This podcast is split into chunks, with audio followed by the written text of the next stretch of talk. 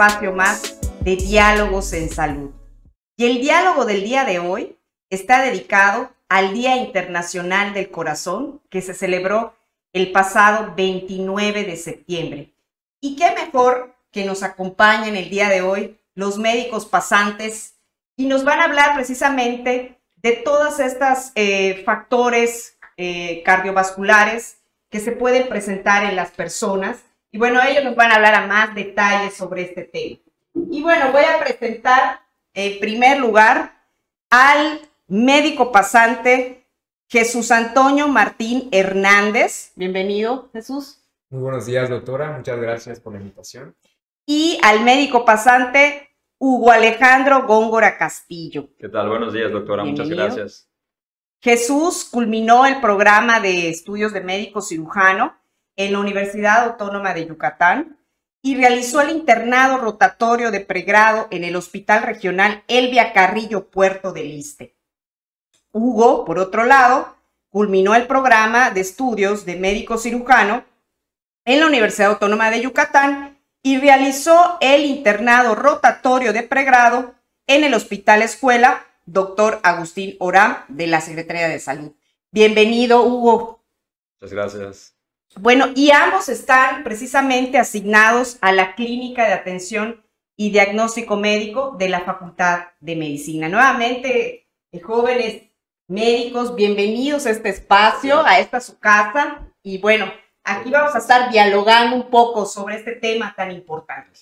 Y bueno, voy a iniciar con Jesús que nos hable sobre eh, lo importante que es hablar precisamente de este tema, hablando del, del Día Mundial del Corazón este tema de las enfermedades cardiovasculares. ¿Qué nos puedes decir sobre esta parte Bien, doctora. Antes que nada, pues es un gusto estar aquí presentes.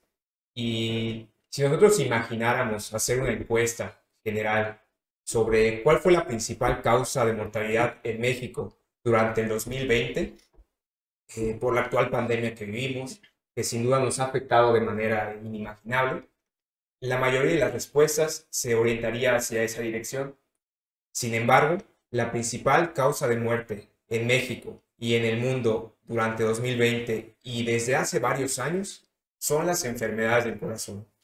Este grupo de enfermedades en las cuales eh, se incluyen eh, una gran variedad, pero la más conocida sin duda, el infarto agudo del miocardio, cobraron la vida de más de 200.000 mexicanos en este año.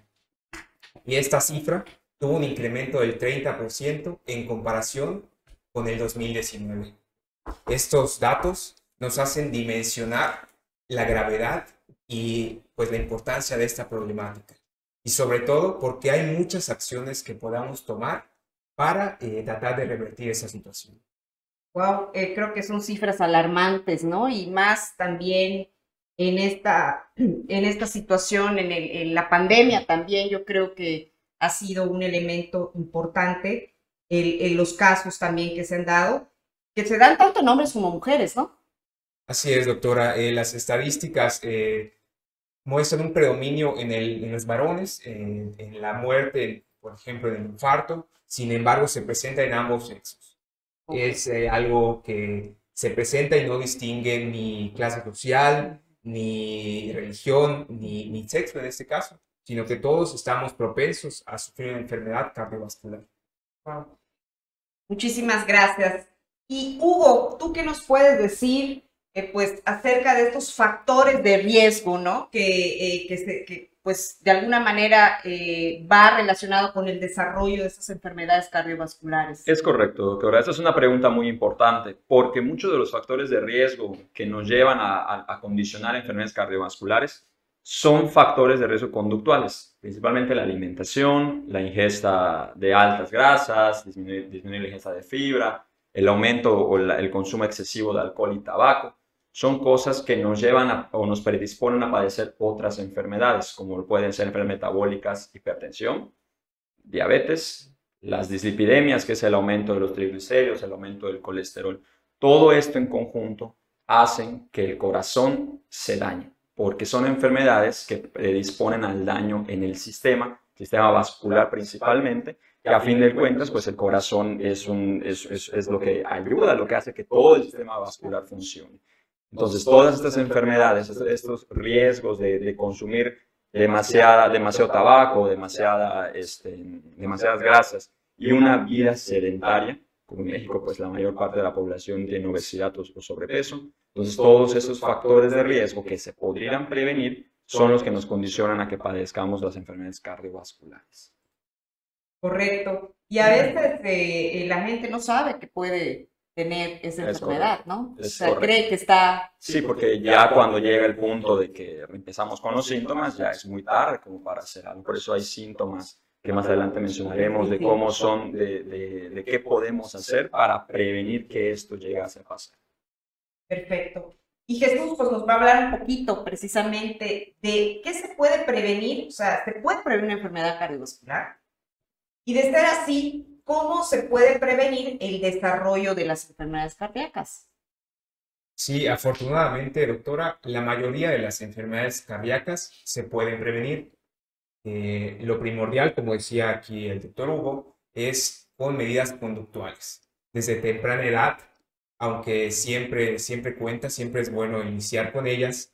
Eh, sin duda, eh, es un grupo importante que incluye, primero que nada, la actividad física se recomienda por lo menos 150 minutos de ejercicio de moderada a alta intensidad cada semana. Em, además, se debe complementar con una adecuada dieta con respecto a la hipertensión, por ejemplo, que sea baja en sodio para prevenir eh, otros padecimientos, que sea baja en azúcares y grasas procesadas y, eh, por el contrario, que sea alta en vegetales, en frutas que nos aporten nutrientes. Eh, algo adicional y que se debe procurar es reducir al máximo el consumo de alcohol y por supuesto el tabaco, que son factores de riesgo muy importantes y que condicionan el desarrollo de estas enfermedades. Y bueno, con respecto a eh, pacientes que ya tengan alguna enfermedad, como puede ser diabetes, hipertensión, eh, los triglicéridos y el colesterol elevados, incluso eh, padecimientos como el sobrepeso y la obesidad presentes en 70% de la población mexicana.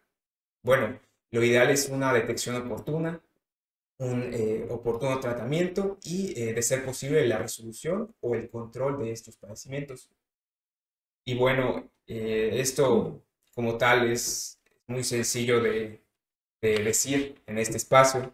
Es eh, algo que se puede memorizar, incluso todos lo conocemos ya, pero es sumamente eh, difícil de aplicarlo en nuestra vida diaria.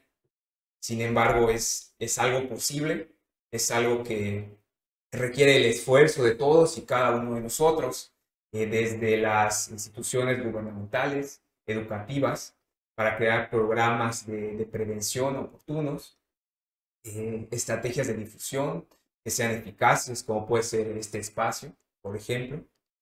También el personal de la salud, que nos incluye a médicos, enfermería, nutrición, rehabilitación y otras áreas, para que de la mano con las y los pacientes podamos llevar esta educación en la salud, esta eh, pues, labor de, convencimiento, de información, de proveer todas las herramientas para que los pacientes eh, pongan en acción y sobre todo de manera individual y en nuestros grupos sociales, porque eh, sin duda la mejor estrategia es apoyarnos, motivarnos mutuamente, ya sea con la familia, con nuestros amigos, con nuestros grupos de trabajo incluso, para que realmente poco a poco podamos ir modificando nuestros hábitos y eh, colectivamente mejorar la salud y calidad de vida de nuestra sociedad. Así es. Bueno, has mencionado un punto eh, relevante acá, que el trabajo de los médicos, eh, pues tiene que estar totalmente vinculado de manera multidisciplinaria, interdisciplinaria, ¿no? Con otras, con otras disciplinas, tú lo has mencionado, ¿no? Con un nutriólogo, eh, porque, digo, todas, todas las demás también tienen que interactuar, pero se menciona mucho la parte del, del, consumo de alimentos, ¿no? Que ustedes han mencionado, ¿no? estos alimentos que son ricos en grasas saturadas, por ejemplo, y que a lo mejor la gente no sabe identificar o diferenciar una grasa buena, una grasa, ¿no? Que, que, puede dañar su salud. El otro elemento que mencionas, por ejemplo, de la actividad, ¿no? Qué tan importante es que todos los días hagamos algo de, de actividad, salir a caminar, las recomendaciones que se dan, ¿no? Y bueno, los otros hábitos también, eh, los vicios también del alcohol y del cigarro, ¿no? Que también son elementos que pues de alguna manera son factores de riesgo, ¿no? Entonces creo que, que es muy claro, es muy claro esto que mencionan y por otro punto, también ustedes eh, hablan sobre la promoción de la salud, ¿no? La promoción de la salud que es fundamental para prevenir precisamente eh, todo eso que ustedes han comentado, ¿no? Eso es lo que queremos nosotros promover como, como del área de la salud, es precisamente estilos de vida saludables, ¿no? Y qué mejor que de voz de ustedes también lo estén promoviendo, ¿no? Y el espacio de diálogos es precisamente para que se pueda difundir pues todo esto que en el, en el ámbito de la salud se puede prevenir. Y bueno, este, por otro lado, eh, Hugo, Hugo, yo te preguntaba, se hizo un comentario hace ratito de cómo puedo saber si padezco, eh, si padezco una enfermedad cardiovascular, porque a lo mejor no lo sé. ¿Y cuáles serían esas, esos síntomas, no? ¿Cómo puedo yo detectar que tengo una situación de este tipo? Hay realmente mucha sintomatología. desgraciadamente, cuando nosotros ya queremos acudir con un médico, queremos acudir a consultar, es cuando ya hay una enfermedad muy marcada, muy dañada, que ya va a requerir este, un control muy estricto.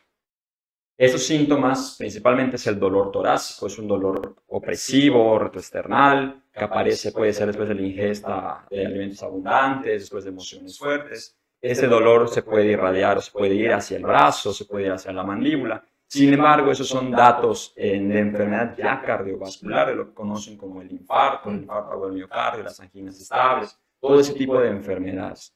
Lo que nosotros queremos como médicos de primer nivel es que eso no llegue a pasar. O sea, prevenir o si nosotros presentamos otros síntomas, como podría ser de hipertensión, dolor de cabeza, dolor de cabeza en la parte de atrás, subido de oídos, visión como que veamos lucecitas, veamos puntitos negros, son síntomas que nos está diciendo nuestro cuerpo, algo tienes, ve a consultar.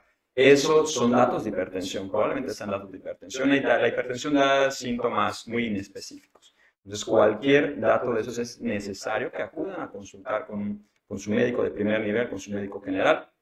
De igual forma, la diabetes. Sabemos que en casa, abuelita, mamá, papá, toda la familia se, heredó el ingenio azucarero de toda la familia. Entonces, eso es importante, prevenir que eso pase. Cuando ya tenemos síntomas de que nos da mucha hambre, nos da mucha sed, ha perdido peso, son datos de que hay enfermedades metabólicas. En ese punto se debería prevenir que sigan avanzando, como dijo Antonio, que se regulen o que se controlen esas enfermedades para que no lleguen al punto de sentir síntomas en el corazón. ¿Ok? Entonces, todos esos factores son prevenibles. En la Clínica de Atención y Diagnóstico Médico de la UADI tenemos equipo capacitado, tenemos al equipo médico, tenemos electrocardiograma, tenemos nutriólogos, todo ese trabajo en conjunto nos ayudan a detectar a pacientes que son propensos a enfermedades eh, metabólicas, cardiovasculares. Antes de que aparezcan los síntomas, de igual forma es bueno, es recomendable al menos una vez al año acudir a, un control, a una revisión general para detección de hipertensión, aumento de colesterol, de triglicéridos, ¿ok? Todo eso hace que tengamos un menor riesgo de padecer esas enfermedades y de igual forma, si hay alguna enfermedad que no ha presentado síntomas, se detecta, se trata a tiempo y eso evita las complicaciones a largo plazo. Ok, entonces, bueno, podemos prevenir toda esta, esta afectación cardiovascular, cardíaca, los, eh, los infartos, que bueno, cuando ya, ya eh, tiene síntomas de infartos porque ya, ya está muy avanzada, ¿no? La, la enfermedad. Pero bueno, no hay que llegar hasta ese nivel para poder prevenir. Desde antes hay que, hay que empezar a prevenir. ¿Y cuál, ya para ir, para ir cerrando un poco, eh, cuál es el mensaje tanto Jesús Antonio como Alejandro le darían a estos, pues yo, yo digo a los jóvenes, a los jóvenes universitarios, a los jóvenes que, que, nos están mirando el día de hoy y al público en general, de este mensaje para prevenir este tipo de, de enfermedades? ¿Cuál sería el mensaje que usted les daría? Bueno, primero que nada, eh, con respecto a los eh, adultos jóvenes, como mencionó, tenemos que tomar conciencia que los hábitos que tengamos actualmente van a eh, determinar cómo vamos a ir envejeciendo, cómo vamos a vivir nuestros futuros años. Entonces, todo lo que hagamos en este momento en cuestión de alimentación, de actividad física, eh, van a ser pues grandes beneficios a largo plazo. Nos van a permitir disfrutar mejor a la familia, poder vivir mejores experiencias, una pues vejez saludable, que es el objetivo de la, de la salud, de todo el sistema de salud por completo, el objetivo es este. Y para la población en general, pues la verdad es que nunca es tarde. Si alguien ya tiene alguna enfermedad de base, si alguien eh, no ha hecho eh, como tal su alimentación, su actividad física, ha tenido esas adicciones con las sustancias que, que dañan al corazón, a los vasos sanguíneos, pues que siempre el beneficio de iniciar es notable se puede revertir eh, las complicaciones, se puede controlar, únicamente es cuestión de decidirse y buscar ayuda. Como se mencionó en la clínica de atención, tenemos el personal capacitado para orientar, desde una eh, prevención, una detección oportuna, eh, una consulta con el nutriólogo y a la vez con el médico de familia, para poder identificar factores de riesgo y modificar conductas pues que son peligrosas entonces hay que actuar y no importa en cuál sea nuestra condición, siempre es un buen momento eh, para iniciar un cambio en nuestra vida. Perfecto, Jesús. Así es. Pues suena redundante y fastidioso, pero realmente la situación es la prevención. Si nosotros prevenimos, como ya mencionamos, ¿cuáles son los factores de riesgo? La alimentación y el sedentarismo. Bueno, las formas de prevenir eso es con una adecuada alimentación, con un ejercicio adecuado durante 30 minutos al día, evitar el consumo excesivo de grasas, el consumo excesivo de, alcohol, de tabaco. Sé que es, pues es algo que normalmente hace la, la gente joven, pero pues se puede regular al punto de que no sea un consumo excesivo. Ese realmente es el mensaje, prevenir. Acudan a sus controles, acudan al médico. Si nosotros tenemos el hábito de prevención, que es lo que realmente debemos fomentar, no, no el, eh, además del diagnóstico oportuno, no el tratamiento de las enfermedades, es como tal la prevención de que esto ocurra para que no tengamos que vivir toda la vida limitados a tener que tomar diario mi medicamento, tener que tomar diario todo eso, porque podemos prevenir que ese punto llegase a pasar. Entonces, ese es el mensaje que nosotros queremos darle, que acudan a sus, a sus centros de salud, que acudan a la clínica de diagnóstico de la UADI donde tenemos al personal para hacerle todos los estudios necesarios, una adecuada entrevista para ver si hay factores de riesgo, identificarlos, eliminarlos o modificarlos antes de que las enfermedades llegasen a pasar.